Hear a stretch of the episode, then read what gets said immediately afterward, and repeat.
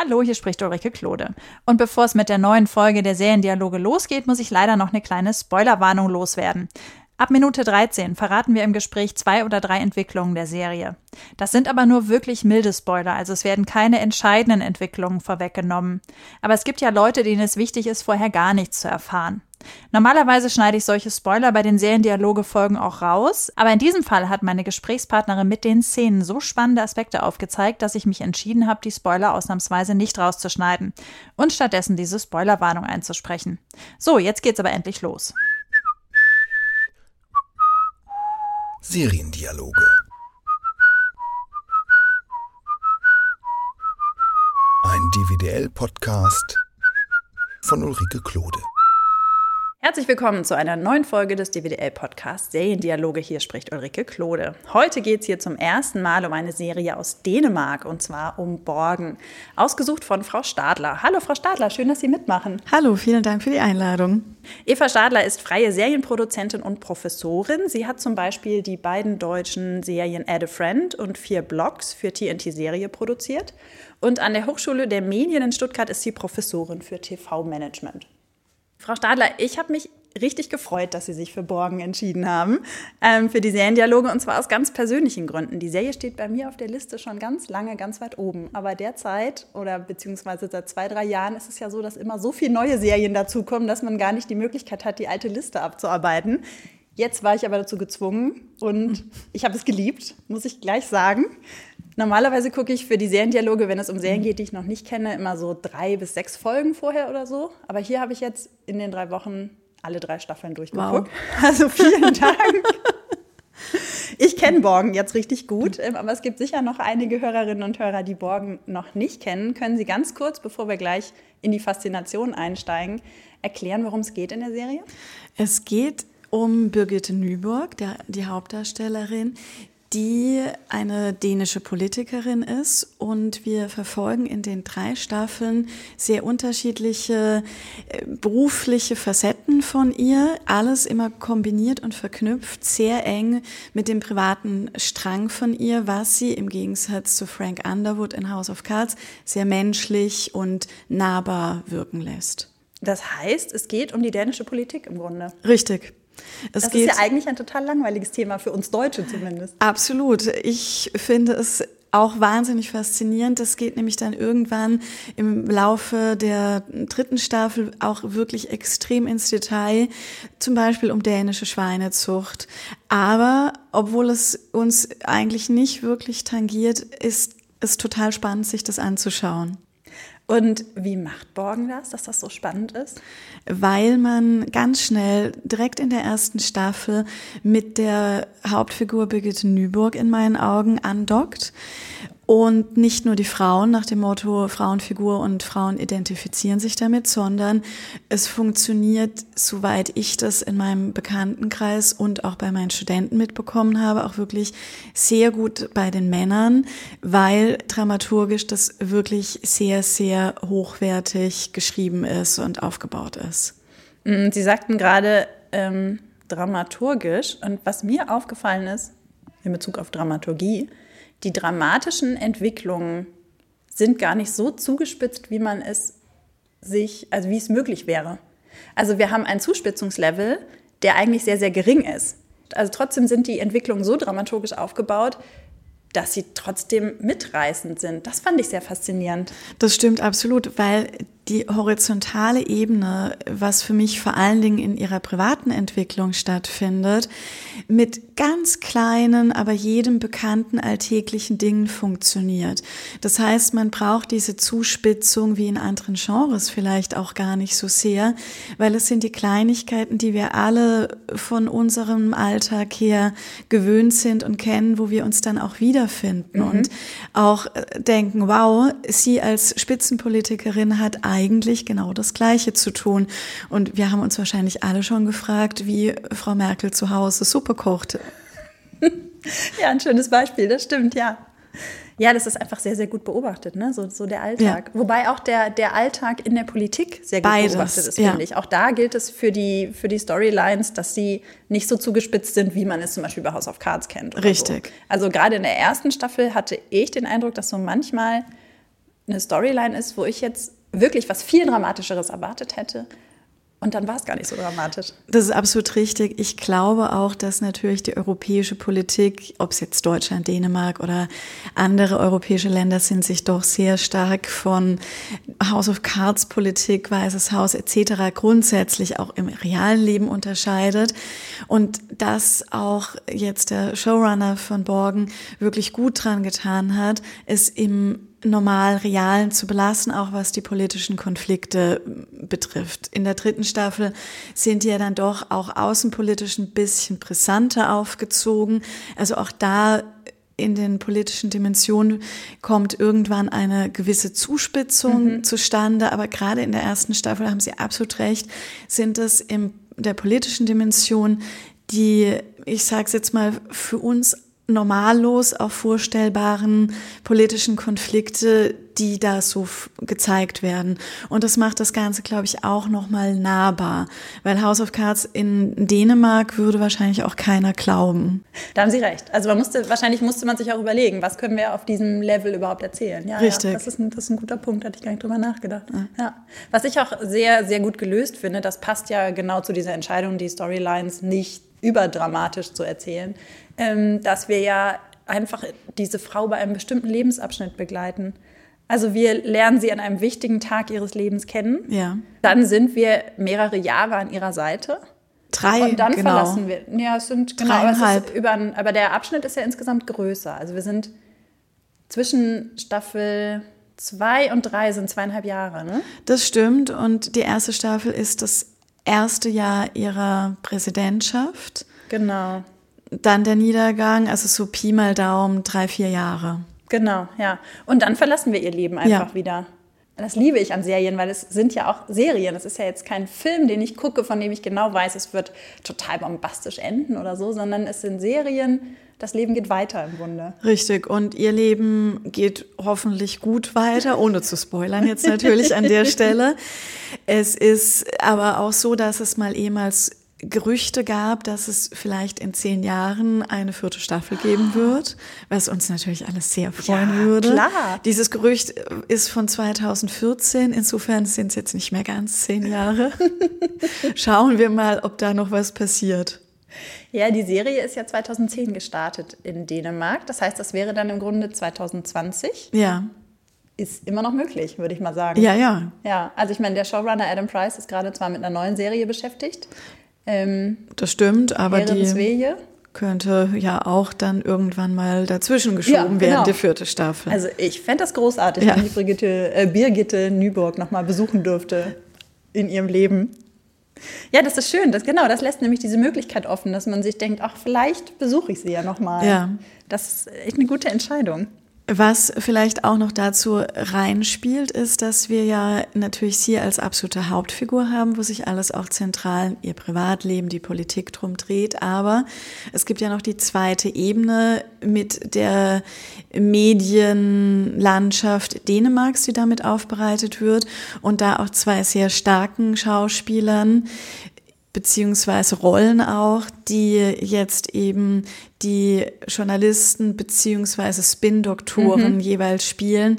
Und man hat ja schon in der dritten Staffel gemerkt, dass dieser mediale Komplex eine sehr große Rolle plötzlich gespielt hat, was in der ersten Staffel noch nicht so war. Also da kann man ja auch schön changieren, was rückt man jetzt mehr in den Vordergrund, Medien oder Politik oder gleichgewichtig. Also da sind sicher auch noch für eine vierte Staffel viel Möglichkeiten. Ja, das glaube ich auch, auf jeden Fall. Ja. Also besonders diese unterschiedlichen Konflikte, die da aufgezeigt wurden. Also ja. ist das die erste oder die zweite? Ich weiß gar nicht mehr genau, wo es wirklich um diesen Konflikt, das war auf alle Fälle auch in der ersten schon, ähm, diese moralischen Aspekte des Spin-Doktor-Daseins und der Umgang mit der Presse auf der einen Seite, wie die Politik mit der Presse umgeht, auf der anderen Seite, was aber die Presse von der Politik erwartet und was die für Mittel einsetzen teilweise dann steigen wir ja auch tief äh, in den Boulevard ab und solche Sachen. Ja. Das ist äh, schon auch wieder gut beobachtet ja. in, einer ganz anderen, in einem ganz anderen Umfeld. Ja, es ist aber letztendlich auch ziemlich gut auf Deutschland übertragbar, mhm. weil es ja auch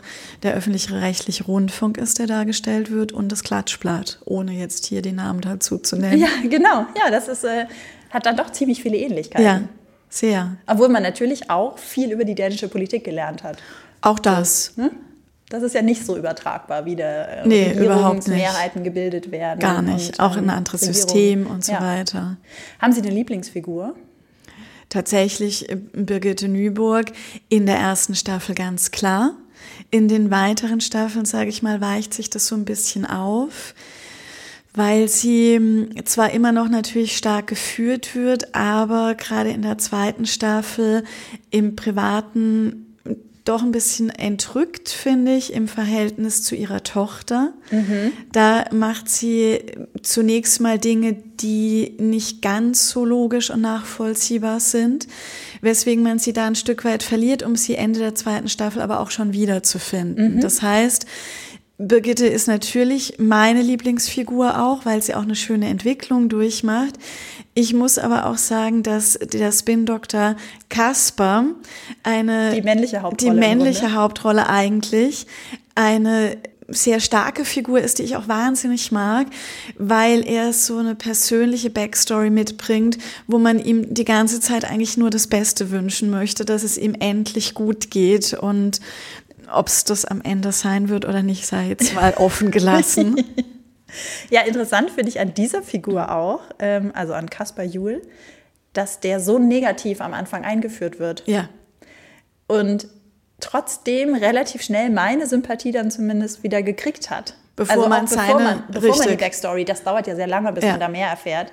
Ähm, aber ich, die Sympathien waren schnell wieder da, obwohl ich ihn am Anfang ganz furchtbar fand in der ersten Folge. Absolut, aber das ist ja das Spannende gerade bei diesem Charakter und wahrscheinlich dem Schauspieler auch zu verdanken, dass er es schafft, obwohl er eigentlich negativ eingeführt wird, ich sag mal ab der zweiten Folge Sympathieträger zu sein, weil er so ambivalent die Rolle auch spielt, dass man immer das Gefühl hat, da ist irgendwas dahinter und man möchte ihm eigentlich die ganze Zeit nur viel Glück auf allem, was er macht und anfasst wünschen. Ja, der hat so ein, das hört sich jetzt komisch an, weil das ist natürlich ein erwachsener Mann, aber so ein bisschen Welpenschutz hat er Ja. zwischendurch. So, Definitiv. ja.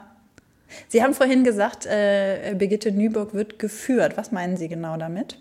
Also von der Dramaturgie geführt, von dem Showrunner, der das Ganze kreiert hat, geführt. Wie man, also man spricht von Figurenführung, wie praktisch die Figur sich innerhalb einer Serie entwickelt. Okay. Und es ist, muss ich sagen, auch gerade an ihr abs also zu sehen, absehbar, wie gut auch dramaturgisch das Ganze gearbeitet wurde, dass man eben in der dritten Staffel, wo sie wieder eigentlich da ist, wie in der ersten Staffel, nämlich auf der Höhe ihrer Macht eigentlich im Grunde genommen, sie ganz anders weiterführt oder mit der Figur umgeht als in der ersten Staffel. Es wiederholt sich nicht, was ein bisschen mein Problem bei House of Cards ist. Da wiederholt sich für mich relativ viel. Und in Borgen wiederholt sich einfach gar nichts. Und das macht die Serie so qualitativ hochwertig, finde ich. Ja, weil sie ja den, sie hat ja eben diesen Reifungsprozess durchgemacht. Sie dürfen wir jetzt nicht sagen, was genau, aber sie hat halt wahnsinnig viel Erfahrung gesammelt Ja. und geht dann ganz anders ran. Richtig. Und könnte aber auch genauso wie in der ersten Staffel in der dritten Staffel rangehen. Und es wäre das fulminante Haut drauf Ende, Ja, nenne ich es genau. jetzt mal. Was aber exakt eben nicht gemacht wird, wo, was jeder Zuschauer dann erwartet. Und das finde ich toll. Ja. ja, als dann dieses Ende greifbar war, dachte ich mir, oh nein, das kann sie doch jetzt nicht machen. Ja. Ja. Das fand ich super, muss ich Ja. vielleicht rausschneiden jetzt. Wahrscheinlich war das, war das schon zu viel gespoilert. Aber ja, es ist, es ist eine tolle Figur und ähm, das hat, glaube ich, auch, also jetzt, ich rede jetzt, komme wieder zurück auf Birgitte Nyburg. Ähm, die Schauspielerin ist, ja, jetzt muss ich kurz nachgucken, damit ich den Namen richtig sagen, in richtigen Reihenfolge, Sitze Babette Knutzen, Ja. ähm, die, die ich in Westworld gesehen hatte.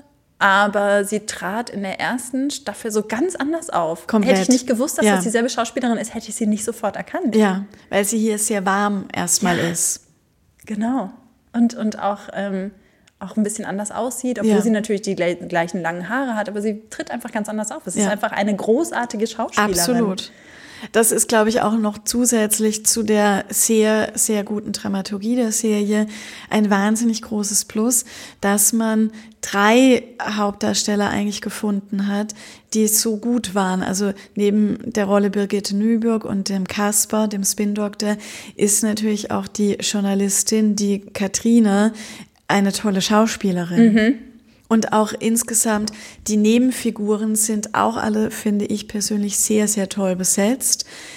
Wenn auch natürlich eher auf dem Charakter drauf und man wundert sich dann teilweise auch über das Kostüm, wie die rumlaufen und so gar nicht politisch aussehen, weil bei uns selbst eine Linkspartei anders angezogen ist. Sehr viel, ich sag mal, konservativer als Teile der Politiker aus Dänemark. Ja, stimmt, das ist mir auch aufgefallen. Ja. aber das ist wahrscheinlich dann einfach der Unterschied. Ich habe das da so dahin verbucht Ja. quasi. Ja. Wir gehen mal davon aus, dass es da so aussieht.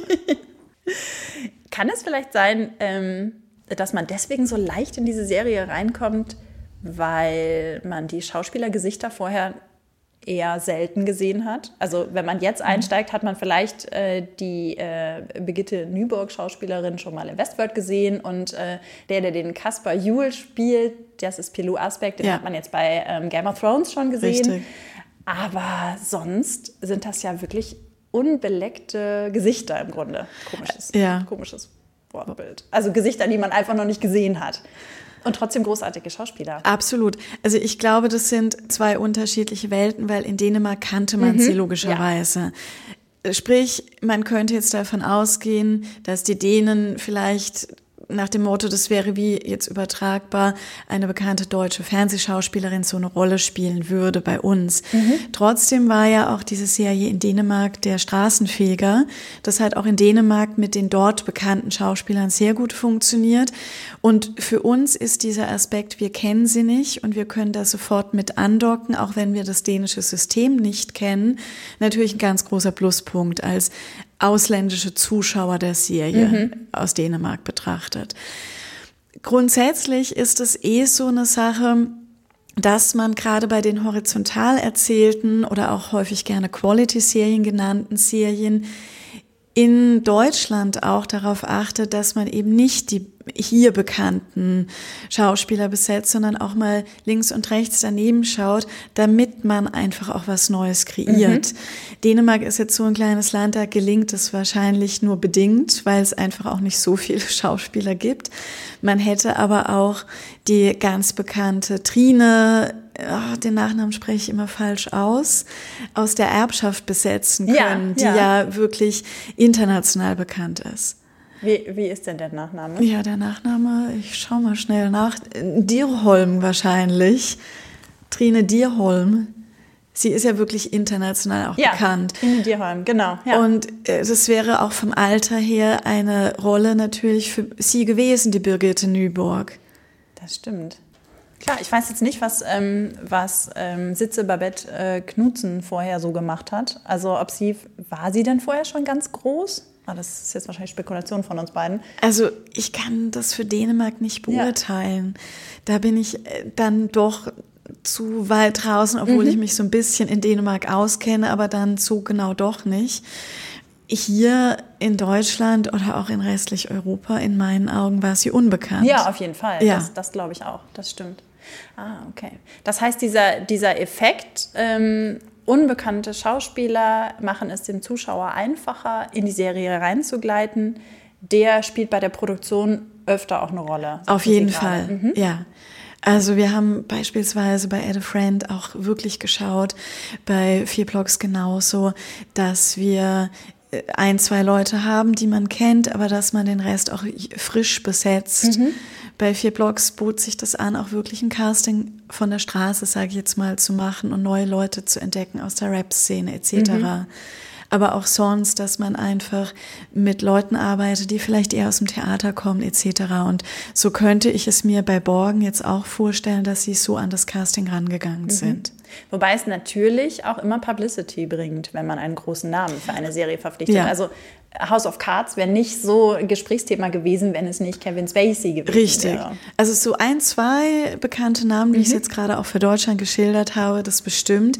Daher ist davon auszugehen, dass wahrscheinlich eine der Hauptrollen in Dänemark schon auch wirklich bekannter war.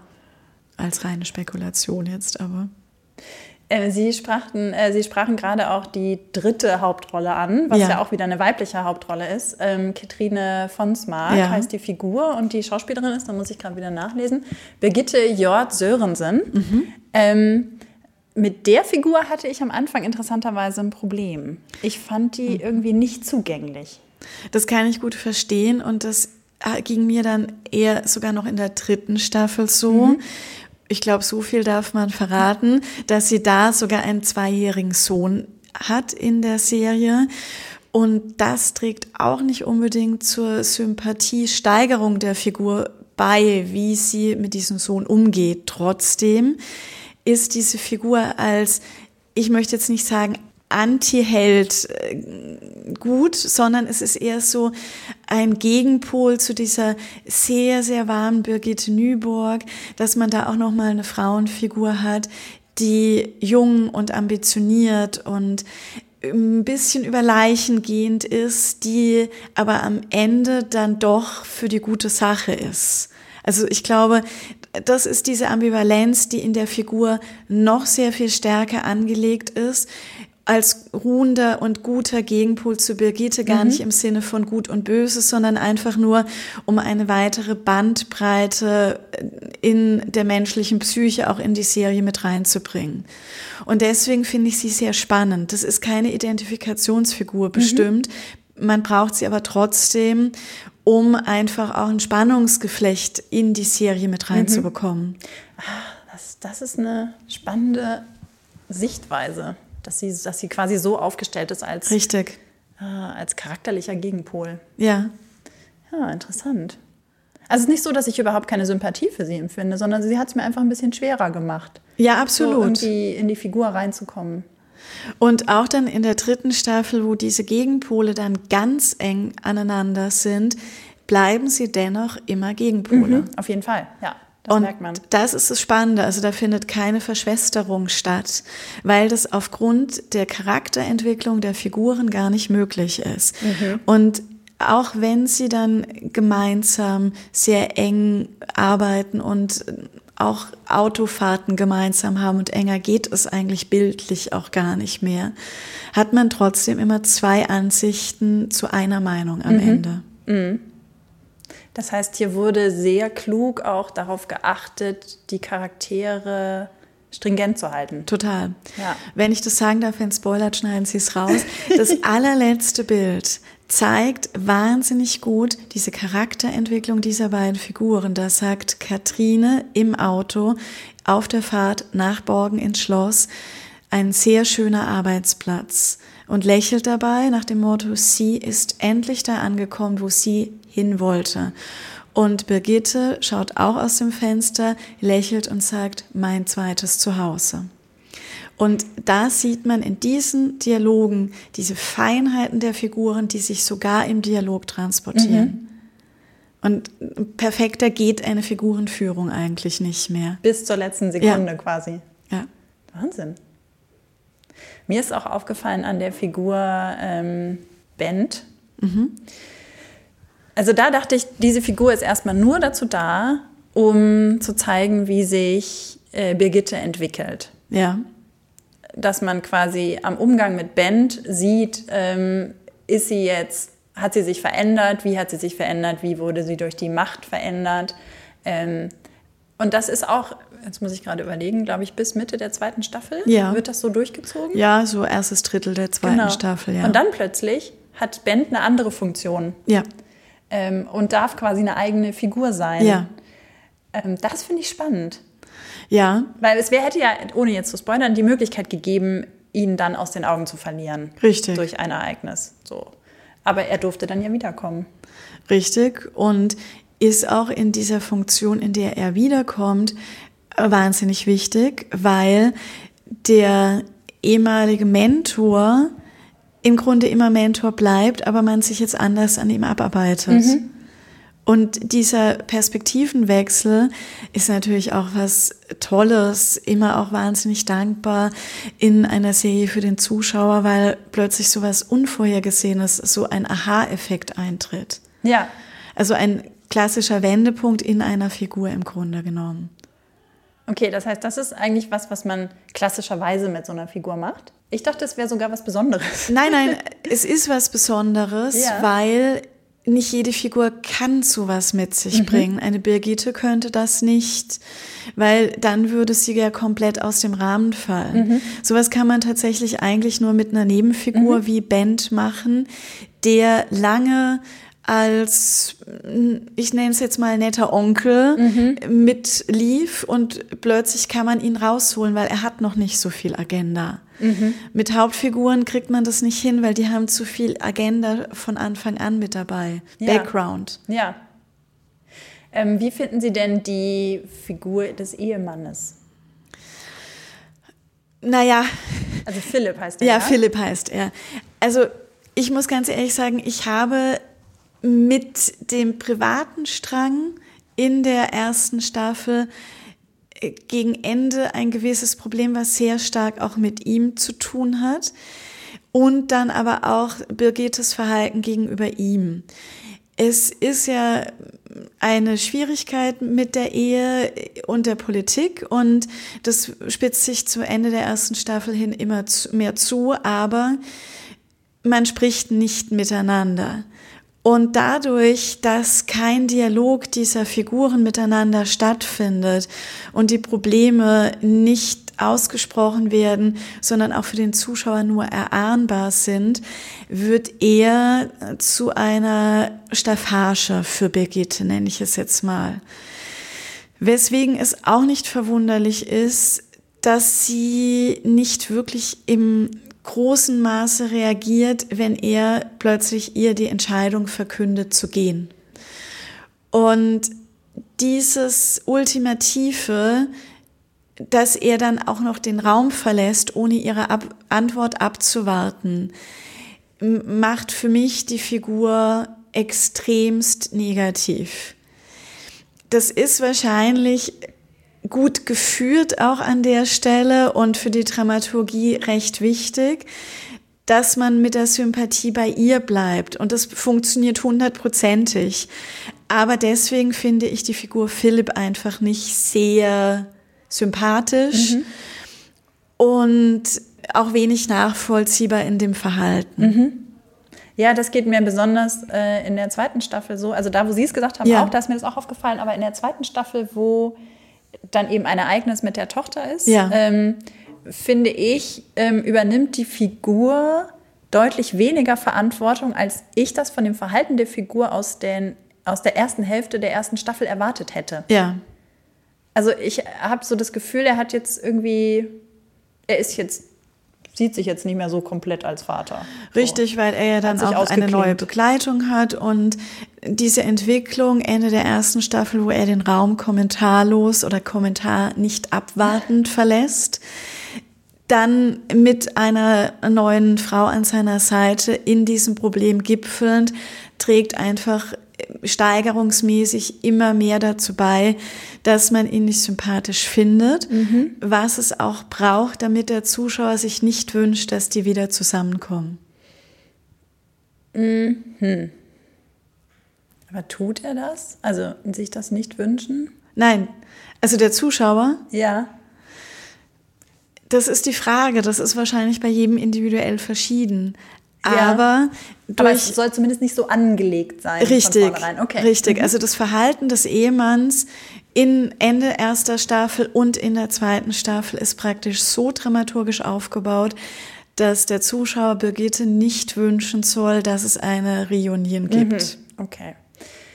Ich finde, dass das ein Bruch ist in der Figur. Also ich finde nämlich, ähm, um jetzt auch mal den Ausdruck zu verwenden, ich finde, dass die Figur dann nicht gut geführt ist, ja. ähm, sondern ich finde wirklich das Verhalten von ihm in der ähm, zweiten Staffel widerspricht dem Philipp, wie ich ihn in der ersten Staffel, Anfang der ersten Staffel oder in der ersten Hälfte der ersten Staffel kennengelernt habe. Absolut. Und das fand ich überraschend, wo ja doch der Rest der Figuren immer sehr konsistent wirkt. Absolut, beziehungsweise wenn es einen Auslöser wie bei Bent gibt, dass er eine andere Figur mhm. wird. Mhm. In dem Fall Philipp als schleichende Figur, nenne ich ihn jetzt mal, der sich still wandelt mit Äußerlichkeiten wie einer neuen Frau und eigentlich ja eine Figur ist, die generell wenig spricht. Mhm. Es ist sicherlich nicht die stärkste Figur der Serie und auch natürlich auf keinen Fall bei den weiblichen Zuschauern, nehme ich jetzt mal an, eine beliebte Figur. Okay, das heißt, ähm, man muss dann bei sowas auch in Kauf nehmen, dass, dass manche Figuren sich für den Zuschauer nicht unbedingt komplett nachvollziehbar verändern um eine bestimmte Wirkung zu erzielen. So würde ich das jetzt im Fall von Borgen sehen, mhm. dass Philipp dann irgendwann dazu diente, die Hauptfigur zu stützen. Mhm. Okay. Okay. Was sie auch tatsächlich tut. Also sonst würde man ja in der dritten Staffel jetzt auch nicht Birgitte dieses private Finale wünschen. Mhm. Okay, ja. Okay, das kann ich nachvollziehen. Jetzt muss ich mal überlegen. Ich hab, also ich muss gestehen, jetzt muss ich gucken, ob ich das dann rausschneide dass ich ihnen gewünscht habe, dass sie wieder zusammenkommen. Auch in der dritten Staffel? Ja.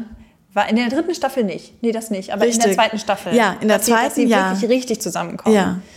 Ähm, Wo er dann auch wieder aufkeimende Gefühle hat für genau, sie etc. Genau, genau, genau. Da wünscht man es noch, aber durch dieses Fehlverhalten in Anführungszeichen und durch die diversen Fehltritte, die ja auch teilweise in den Recaps wieder aufgegriffen werden, soll der Zuschauer es ihr halt doch nicht wünschen. Also nicht bis zum Ende der nicht Serie. Nicht bis zum Ende der Serie okay. wünschen, dass man ihr ein neues Glück wünscht in der dritten Staffel und dass das dann auch funktioniert. Ach so, im Grunde wurde damit vorbereitet, dass der Zuschauer Richtig. es überhaupt nicht schlimm findet, dass ein anderer Mann an ihrer Richtig. Seite ist in der dritten Staffel. Richtig. Ah, jetzt habe ich das verstanden. Weil Borgen auch wirklich eine Serie ist, wo es nicht so lief, dass die erste Staffel geschrieben war und lief und dann die zweite, sondern es wurde fortlaufend geplant. Also man wusste bei der zweiten schon, was in der dritten im Grunde passieren okay. soll. Und da muss man natürlich dann schon darauf hinarbeiten, dass Birgitte plötzlich nicht mehr allein ist. Mhm. Wer kann, darf der Mann an ihrer Seite mhm. in der dritten Staffel sein? Mhm. Okay auch ganz natürlich logisch gedacht für das Ende hin, wer muss es sein? Ja, damit man dieses, wir verlassen Birgittes Leben zwar problemlos machen kann, der Zuschauer im Kopf, aber sich ausmalen kann, wie mhm. es weitergeht. Und zwar sehr klar und deutlich. Mhm. Ja, ja. Das heißt, Borgen ist im Grunde nur deswegen so gut, weil die Macher die Chance hatten, die Serie über drei Staffeln schon vorwegzudenken. Das würde ich jetzt nicht sagen. Mhm. Also ich glaube einfach, dass die Macher die ja auch wirklich den ersten europäischen Writers Room gemacht haben und initiiert haben und vor allen Dingen vom dänischen Fernsehen dafür unendlich viel Zeit bekommen haben, einfach sehr gut gearbeitet haben in der Buchentwicklung, in der dramaturgischen Entwicklung, in der Figurenentwicklung, die Zeit, die dafür nötig ist, auch wirklich genutzt haben, bekommen haben vom Sender und da auch die verschiedenen Leute wirklich zusammengearbeitet haben. Adam Price als Showrunner, der aber verschiedene Autoren im Writers Room hatte, gemeinsam mit der Producerin Camilla, die Tür an Tür saßen. Also diese Kombination über fünf Jahre hinweg, was im deutschen Fernsehen undenkbar ist, führt dann auch zu so einer wirklich fein ausgeklügelten Dramaturgie, die die Serie hat. Mhm. Aber eben dann auch der Punkt zu wissen, man kann jetzt über drei Staffeln die Geschichte ausbreiten und Sachen anlegen in der ersten Staffel schon, die man dann in der dritten Staffel ernten kann, quasi. Bestimmt, wobei mhm. ich jetzt gar nicht so genau mehr im Detail weiß, was Adam Bryce mir damals erzählt hat, ob er wirklich schon in der ersten Staffel wusste, wie viel Staffeln es geben wird. Aber sie kannten das Ende schon. Mhm. Und das ist natürlich schon auch sehr hilfreich, wenn es nicht ist wie bei Lost. Ja, ja, zum Beispiel. Ja. Wobei das Problem dann ja auch manchmal sein kann, dass man das Ende zwar schon kennt, aber vom Sender gebeten wird, dazwischen noch mehr Staffeln einzufügen, wie bei How I Met Your Mother. Richtig. Und deswegen ähm, irgendwie das Ende dann doch seltsam wirkt. Ja. So. Aber ja. Ah ja, okay. Das heißt, fünf Jahre haben die an Fünf Jahre. gearbeitet. Ja, Das ist ja toll. ja. Und auch wirklich eben vom dänisch-öffentlich-rechtlichen Fernsehen beauftragt. Ja. Die Producerin ist dort angestellt und saß wirklich Tür an Tür mit Adam Bryce, der natürlich nicht beim dänischen Fernsehen angestellt ist, aber die ihm ein Büro gegeben haben und die den Writers Room Tür an Tür mit der Producerin hatten. Und das ist natürlich eine optimale Situation, um das Optimum aus einer Serienidee rauszuholen. Ja. Wissen Sie, ob die bei der neuen Serie jetzt äh, Herrens Wehe, wie heißt die nochmal im internationalen? A Ride Upon the Storm. Ähm, wissen Sie, ob die da genauso arbeiten durften? Keine Ahnung. Okay. Das wäre ja mal interessant zu Ja. beobachten. Also die ist ja jetzt, also wir nehmen jetzt vor dem Start der Serie auf, aber, aber sie ist gestartet am 24. September in Dänemark. Ja. Ähm, und äh, Arte ist ja als Auftraggeber mit dabei. Ja. Das heißt, wir werden sie auch relativ bald schon auf Arte sehen. Ich habe jetzt äh, gestern noch mal eine Mail an Arte geschrieben und habe gefragt, ob sie jetzt schon ein Datum Ah, haben. ja. Aber leider kommt es nicht mehr in diesem Jahr, sondern erst 2018. Und Ja. ein Datum haben sie leider auch noch nicht. Aber es ist schon so, dass man da relativ schnell dann was sehen kann von Adam Price. Ja. Ich bin gespannt. Und das ist ja dann interessant zu beobachten. Ob Absolut. Das, ob er da so ähnlich die Figuren führt. Aber die Zeit dazwischen war jetzt auch relativ lange. Das heißt, er hat dazwischen gar nichts gemacht? Das kann ich nicht genau sagen, aber jetzt zwischen diesen beiden dänischen Serien sind es vier Jahre. Also insofern würde ich schon sagen, dass es dramaturgisch sicher sehr hochwertig auch natürlich ist. Ja. Ja, die Hauptfigur wird ja von Lars Mikkelsen gespielt, Ja. der ja auch in der dritten Staffel von Borgen dabei ist. Ja. Eins der wenigen Gesichter, die man halt international schon Richtig. kennt. Unter anderem witzigerweise auch bei House of Cards, wo er ja, Ja. den russischen, den russischen Präsidenten spielt. Ah, Sehr schön. Können Sie sich eigentlich vorstellen, dass man eine ähnliche Politikserie auch für Deutschland machen kann?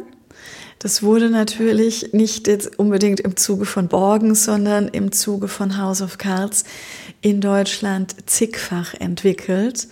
Man hat aber immer wieder festgestellt, dass die deutsche Politik doch wahrscheinlich zu unsexy ist, um die breite Masse in Deutschland zu begeistern. Man muss auch wissen, dass natürlich Deutschland als Fernsehland komplett anders funktioniert als Dänemark als Fernsehland. Wir sind hier 27 Free-TV-Kanäle gewöhnt und äh, können zwischen im Schnitt fünf Serien pro Abend im frei empfangbaren Fernsehen wählen. In Dänemark ist es nicht der Fall. Daher ist die Zuschauergewöhnung hier auch eine ganz andere und die Fernsehmacher haben sich jetzt an das reine Politikthema hier nicht rangetraut, auch nicht nach oder im Zuge von House of Cards. Es gab in Frankreich Marseille, was auch um Politik ging. Es gab in Dänemark Borgen.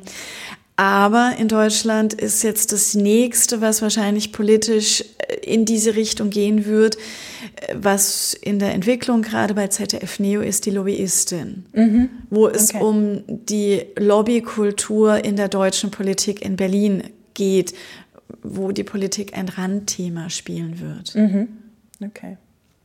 Naja, weil Sie gerade sagten, die deutsche Politik ist so unsexy. Die dänische Politik ist auch extrem unsexy. Ne? Also, Absolut. ich glaube, eine gute Geschichte kann man eigentlich schon überall raus. Ja, oder? aber das Problem ist, wenn Sie sich anschauen, wie zum Beispiel House of Cards im deutschen Fernsehen auf Sat 1 bzw. Pro7 Max lief, beziehungsweise nicht lief von den Quoten her, dann ist einfach klar, dass das deutsche Free TV anders funktioniert als eine deutsche Politikserie, wenn im Pay-TV VOD spielen müsste. Und dass man da natürlich aufgrund von House of Cards was eine Pay-TV-Serie ist und was weitergeht. Und äh, wo die vierte Staffel dieses Jahr rausgekommen ist, erstmal natürlich sehr zurückhaltend und sehr vorsichtig ist, weil man ja nicht den Abklatsch einer erfolgreichen US-Serie hier machen möchte, sondern wenn man hier in diesem sehr speziellen Feld Pay-TV VOD produziert, etwas eigenes, Uniques schaffen möchte und nicht halt dann von der Presse vorgeworfen bekommen möchte, ja, es ist der Abklatsch von. ja, der daher, Abklatsch von Borgen oder House of Cards. Oder so. Richtig. Ja, ja, okay. Daher ist dieses Ansinnen jetzt im Pay-TV-VOD erstmal würde ich meinen momentan nicht gegeben. Mhm. Und für 3TV hat man einfach schon allein mit dem Ausstrahlungsversuch von House of Cards gemerkt, dass das deutsche Fernsehpublikum komplett anders funktioniert als das dänische.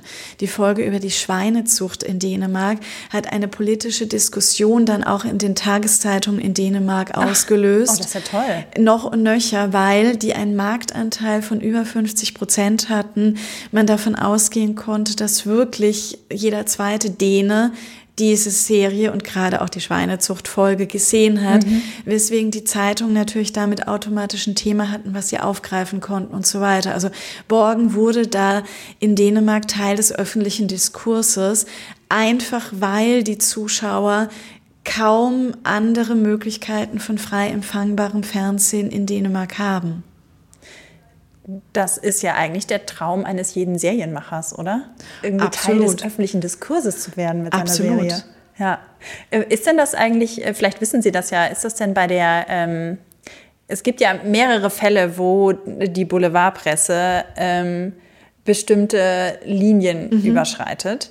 Ist das dann auch ein Diskussionsthema gewesen in der Presse? Wissen Sie das? Das weiß ich nicht genau. Okay. Ich habe das tatsächlich nur 2013 bei diesem Schweinezuchtfall oder der Episode über die Schweinezucht mitbekommen, weil das so öffentlich war, dass es sogar nach Deutschland geschwappt ist. Also man hat das hier auch mitbekommen, wenn man sich dafür interessiert hat.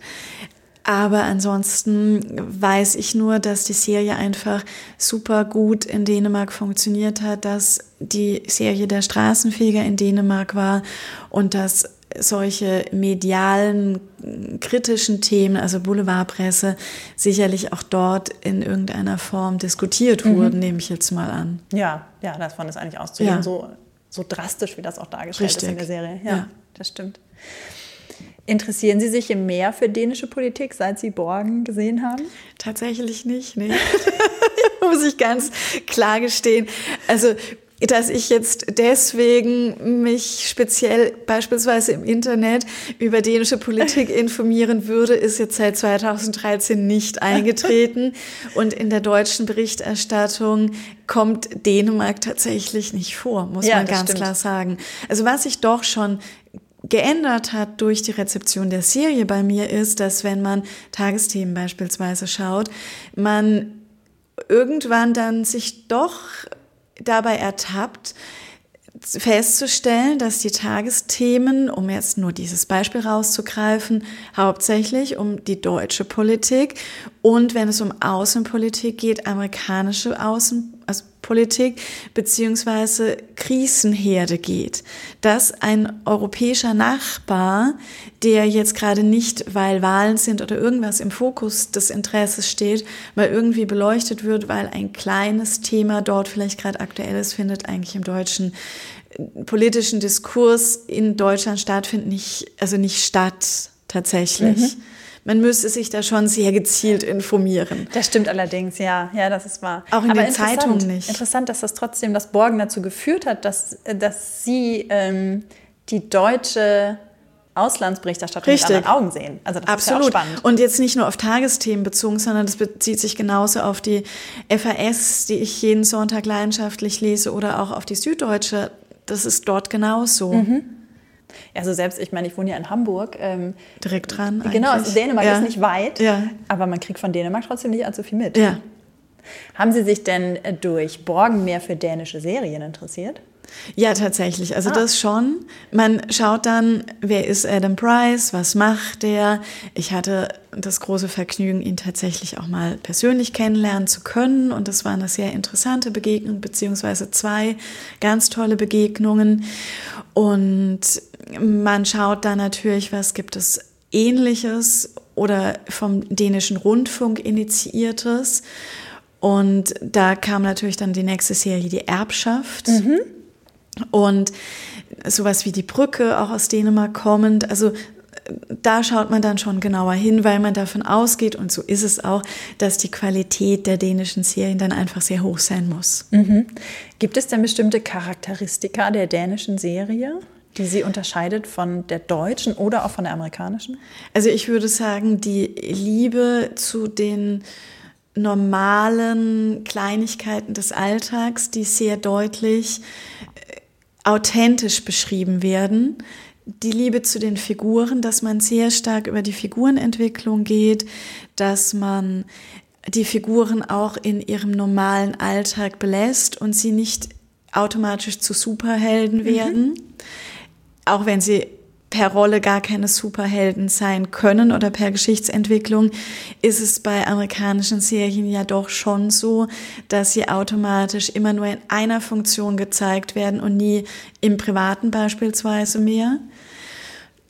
Da, glaube ich, schaut eine dänische Erzählart sehr genau hin und das macht mir das Ganze sehr nah und sehr sympathisch. Mhm. Jetzt überlege ich gerade das, was Sie gerade alles aufgezählt haben. Das heißt, das, und das war jetzt das typisch Dänische und Sie haben auch gesagt, es gibt einen Unterschied zu dem Amerikanischen, aber ist es das, was die deutsche Serie eigentlich auch kann? Das kann die deutsche Serie schon auch. Trotzdem muss man auch ganz klar sagen, ist die Entwicklungszeit, die in Dänemark für eine Serie vorhanden ist und auch die Größe des Landes und die, ich nenne es jetzt mal vielleicht sogar Detailverliebtheit, dort sehr viel ausgeprägter. Es ist in Deutschland so, dass man ja auch sehr stark unterscheiden muss zwischen der klassischen Serie des deutschen Fernsehens wie Soko, Rosenheim, Kops und wie sie mhm. alle heißen, was extrem krimi geprägt ist in Deutschland nun mal. Oder dann auch der horizontal erzählten Serie in Deutschland, wo es einfach tatsächlich nicht so viel zu gibt. Und da ist man jetzt aber zum Glück bei den Serien, die es gibt, schon auch so, dass man die Figuren ernst nimmt, sie in ihrem Kosmos belässt, sie mit Facetten versucht zu erzählen. Also hier sehe ich schon auch für die deutsche horizontal erzählte Quality-Serie eine Ähnlichkeit oder eine große Gemeinsamkeit zu den dänischen Serien. Mhm. Aber da muss man sehr differenziert drauf schauen. Ja, aber glauben Sie, dass auch die, oder denken Sie, dass die dänische oder der Erfolg der dänischen Serie vielleicht die deutsche Serie ein bisschen beeinflusst hat? Dass, dann, dass man da auch wirklich nach Dänemark guckt und sich überlegt, okay, was machen die denn da so gut? Ganz ehrlich, ich ja? glaube es nicht, weil erschreckenderweise, und deswegen habe ich auch Borgen gewählt, selbst in den Branchenkreisen nicht viele Borgen kennen. Okay. Also doch schon natürlich diejenigen, die sich wirklich für Serie interessieren und die auch für Serie arbeiten etc. Aber es ist nicht so, dass man sagt Borgen und alle fangen sofort an, ah ja, super und toll und kenne ich und das müsste man genau so machen, sondern man muss schon erklären, wer, was man eigentlich gerade meint. Mhm. Wenn ich sage House of Cards, dann sind sofort alle äh, bei Frank Underwood und sagen, naja, also wir müssen uns aber von dem so und so abgrenzen, weil jeder diese Figur in- und auswendig kennt oder meint zu kennen. Wenn ich sage, wir machen das jetzt mal so wie bei Birgitte Nyborg, kann mit dem Namen, würde ich sagen, nur jeder Fünfte erstmal was anfangen. Wenn ich dann sage, ja, wie bei Borgen, ah, okay. Also es ist nicht so, dass Borgen jetzt so in Deutschland bekannt ist, dass man darauf irgendwie schaut oder aufbauen könnte. Das heißt, im Grunde wäre Ihr Appell, an alle in der Serienbranche. Guckt auf jeden Fall Borgen. Unbedingt. Und nicht nur in der Serienbranche, sondern auch allen, die einfach eine tolle Zeit auf der Couch verbringen wollen. Schaut Borgen, weil es ist das bessere House of Cards und viel spannender. Das stimmt. Es ist so viel spannender. Ja. Ich war wirklich überrascht. Können Sie denn alle drei Staffeln uneingeschränkt empfehlen? Also ja, selbstverständlich. Mhm. Man sollte unbedingt auch alle drei Staffeln sehen. Meine Lieblingsstaffel ist tatsächlich die erste Staffel, weil man innerhalb von so kurzer Zeit so viel verhandelt, was eigentlich sogar Stoff für zwei Staffeln mhm. hergeben würde, es aber trotzdem nicht gehetzt wirkt und trotzdem super gut funktioniert. Die zweite Staffel mag ich am wenigsten. Und bei der dritten Staffel, die finde ich auch großartig, weil sie es einfach schafft, nach einem natürlichen Cut von zweieinhalb Jahren eigentlich eine komplett neue Geschichte zu mhm. erzählen. Und das hervorragend tut, aber man ist einfach sehr wehmütig am Schluss, weil es die letzte war. Deswegen ist die erste Staffel meine Lieblingsstaffel. Rein theoretisch könnte man auch die dritte Staffel ansehen, ohne die zwei ersten gesehen zu haben. Ja, spannend, ne? Das habe Ja. ich auch überlegt, als ich die geguckt habe, weil man genug über die Figuren erfährt, Richtig. über das Vorleben der Figuren Ja. und um trotzdem alles zu verstehen. Ja. Das funktioniert wiederum bei der zweiten Staffel nicht. Also die zweite funktioniert nur, wenn man die erste kennt. Die dritte steht für sich. Und das ist natürlich auch ein wirklich großes Plus, wenn man es schafft, eine Staffel so aufzubauen, dass sie in der Serie funktioniert, aber auch für sich steht. Das ist, schafft eigentlich kaum eine Serie. ja. ist großartig. Da ist halt am Schluss der Wehmutstropfen da. Wobei für alle, die diese Staffel nur gesehen haben, die können sich dann freuen, dass sie dann die ersten beiden noch gucken So rum kann man es natürlich auch machen, aber ich würde es doch erstmal chronologisch empfehlen. Das stimmt. Apropos empfehlen, kommen wir doch zu den Serientipps. Ja. Sie haben ja drei Serien mitgebracht, äh, die was mit Borgen zu tun haben und die Sie gerne äh, allen, die Borgen schon kennen, ans Herz legen würden. Richtig. Und zwar natürlich das gerade schon erwähnte, die Erbschaft. Zwei Staffeln. Die dritte gibt es in Dänemark Ende diesen Jahres zu sehen. Also die wird dann auch irgendwann bei uns zu sehen sein. Bei der Erbschaft geht es auch letztendlich eigentlich um eine Familiengeschichte aufgezogen an einer weiblichen Hauptfigur, nämlich an Stine, die plötzlich erbt und dabei feststellt, dass sie gar nicht die Tochter der Eltern ist, was sie denkt zu sein, sondern drei andere Halbgeschwister hat. Und mit diesen drei Halbgeschwistern ein Streit um die Erbschaft, wie der Titel schon sagt, entbrennt, aber nicht unbedingt nur ein Streit, sondern auch dabei sehr viele Familiengeheimnisse oder auch Verstrickungen der Figuren zum Vorschein kommen, die am Anfang so gar nicht absehbar sind. Auch hier tolle Figurenentwicklung, vor allen Dingen der weiblichen Hauptfigur, auch der Nebenfiguren, wiederum die Beziehung der weiblichen Hauptfigur, die sich entwickelt, ähnlich wie bei Borgen. Komplett anderes Thema, sehr ähnlich gemacht und genauso gut funktionierend. Die habe ich noch nicht gesehen, muss ich gestehen. Ja. Ich habe nur schon einiges drüber gelesen, aber die werde ich auf jeden Fall Ja. jetzt auch gucken müssen. Wir haben sie, glaube ich, sogar aufgenommen. Die lief auf Arte und dann haben wir sie aufgenommen. Ist aber schon länger her. Genau, die erste Ja. Staffel. Ja, ja, Ja. die haben schlummern Ja. aber noch auf unserer Festplatte. Ah, sehr gut. Sehr gut, Ihr zweiter Tipp? Mein zweiter Tipp, der ist eher jetzt der politische Bezug und ist eine Netflix-Serie, nämlich The Crown. Ach, großartig. Ja, handelt, ist die teuerste Netflix-Serie im Übrigen, die je gemacht wurde. Und das sieht man sehr deutlich. Also, was man vielleicht als Unterschied direkt zu Borgen herausstellen sollte, wer den Production Value in tollen großen Bildern und super Kameraaufnahmen bei Borgen und bei der Erbschaft vermisst, ist bei The Crown richtig aufgehoben, denn man hat hier tolle Makronahaufnahmen mit Ultraprimes und man hat aber dieses historische Setting, weil es um die Krönung von der Königin Elisabeth geht. 47 beginnend, wie die junge Prinzessin ihren nach wie vor Ehemann heiratet und ihr gemeinsames Familienleben mit den ersten beiden Kindern beginnt. Und das Ganze hört in der ersten Staffel, die zweite kommt auch dieses Jahr noch raus auf Netflix, mit der Krönung und den anfänglichen Medienberichterstattungen. Das ist die letzte Folge der Staffel. Und hier hat man natürlich ähnlich wie bei Borgen die weibliche Hauptfigur, zusätzlich noch eine historische Figur, seit 47 immer noch existent und lebend und eine auch wenn vielleicht nicht immer, aber grundsätzlich doch sehr, sehr starke Frauenfigur in allem, was sie tut und getan hat. Eine Machtsfigur, ähnlich wie Birgitte Nü- Nyborg, die sich aber ganz anders verhalten muss qua Amt, wie Birgitte das tun kann.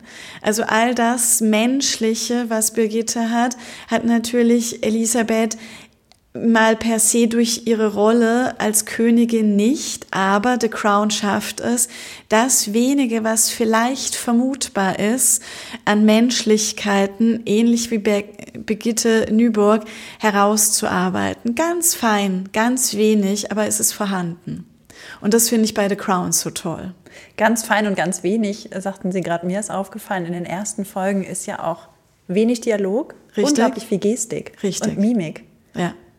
Faszinierend. Ja. Gerade bei Elisabeth, die ja von Claire Foy gespielt wird. Ja. Wunderbar umgesetzt. Ganz toll. Ja. Und auch das Verhältnis zu ihrer Schwester Margaret ist äh, zum Beispiel vergleichbar zu Bent und Birgitte, weil auch hier ein sehr enges Verhältnis natürlich ganz andere Facetten irgendwann zerstört werden muss qua Amt.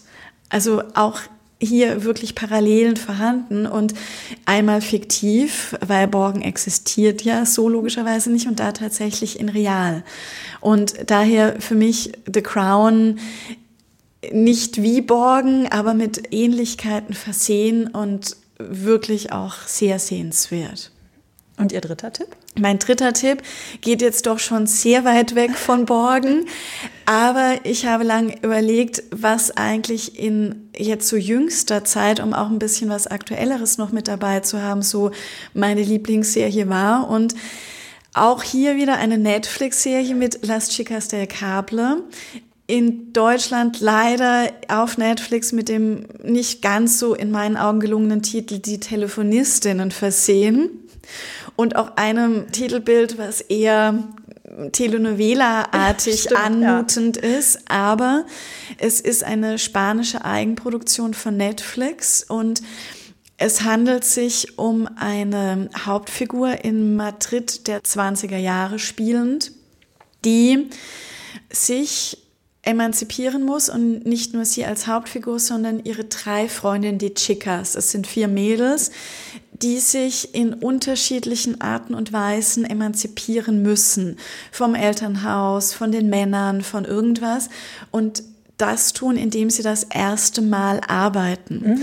Und hier ist natürlich dann auch gleich wieder der Bezug sofort zu Borgen vorhanden, nämlich es ist die erste dänische Premierministerin und hier hat man das erste Mal in Madrid arbeitende Frauen. Also es geht in beiden Serien ein Stück weit um Emanzipation auch um Frauen, die sich von irgendetwas lossagen, die eigenständig sein wollen, hier dieses historische Setting, was sehr, sehr schön aufbereitet ist und toll anzusehen, mit noch zusätzlich einem Genremix, der weder bei Crown, Erbschaft oder Borgen vorhanden ist und das aber das Eigenständige von Las Chicas ist, nämlich man hat ein Genremix zwischen dann auch einer Art Love Story im Spionage-Thriller-Milieu. Oh, wow.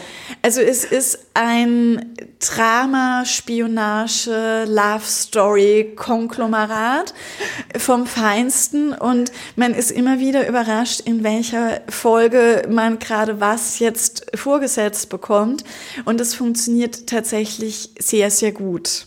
Also auch echt sehenswert, wenn es auch komplett aus einer anderen Ecke, weil historisch kommt und auch irgendwie so ein bisschen mehr in Richtung Herzschmerz geht, was jetzt ja Borgen und The Crown und auch die Erbschaft überhaupt nicht tun. Mhm. Also es ist ein bisschen eher was Herzmäßiges, aber auch die Männer können da was von abgewinnen, weil die Spionage und das Thriller ist ja auch noch mit dabei.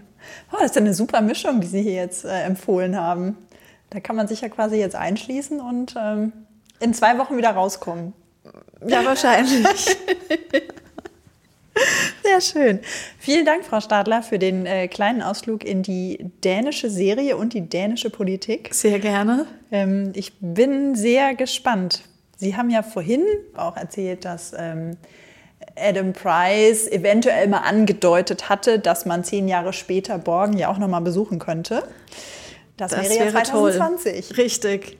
Drücken wir mal alle die Daumen und falls Adam Price das hören sollte, mach's, es wäre toll. Vielleicht sollten Sie mal eine Mail schreiben.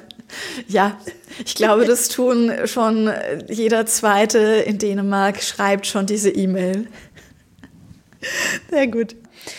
Wie immer werde ich natürlich weitere Informationen zu den Serien, die wir hier besprochen haben und die wir hier empfohlen haben, in die Shownotes schreiben. Nächsten Freitag sind wir schon wieder beim Staffelfinale angekommen. Bis dahin, frohes Gucken. Seriendialoge. Ein DVDL-Podcast von Ulrike Klode. Redaktion und Produktion Ulrike Klode, Sounddesign Joachim Budde.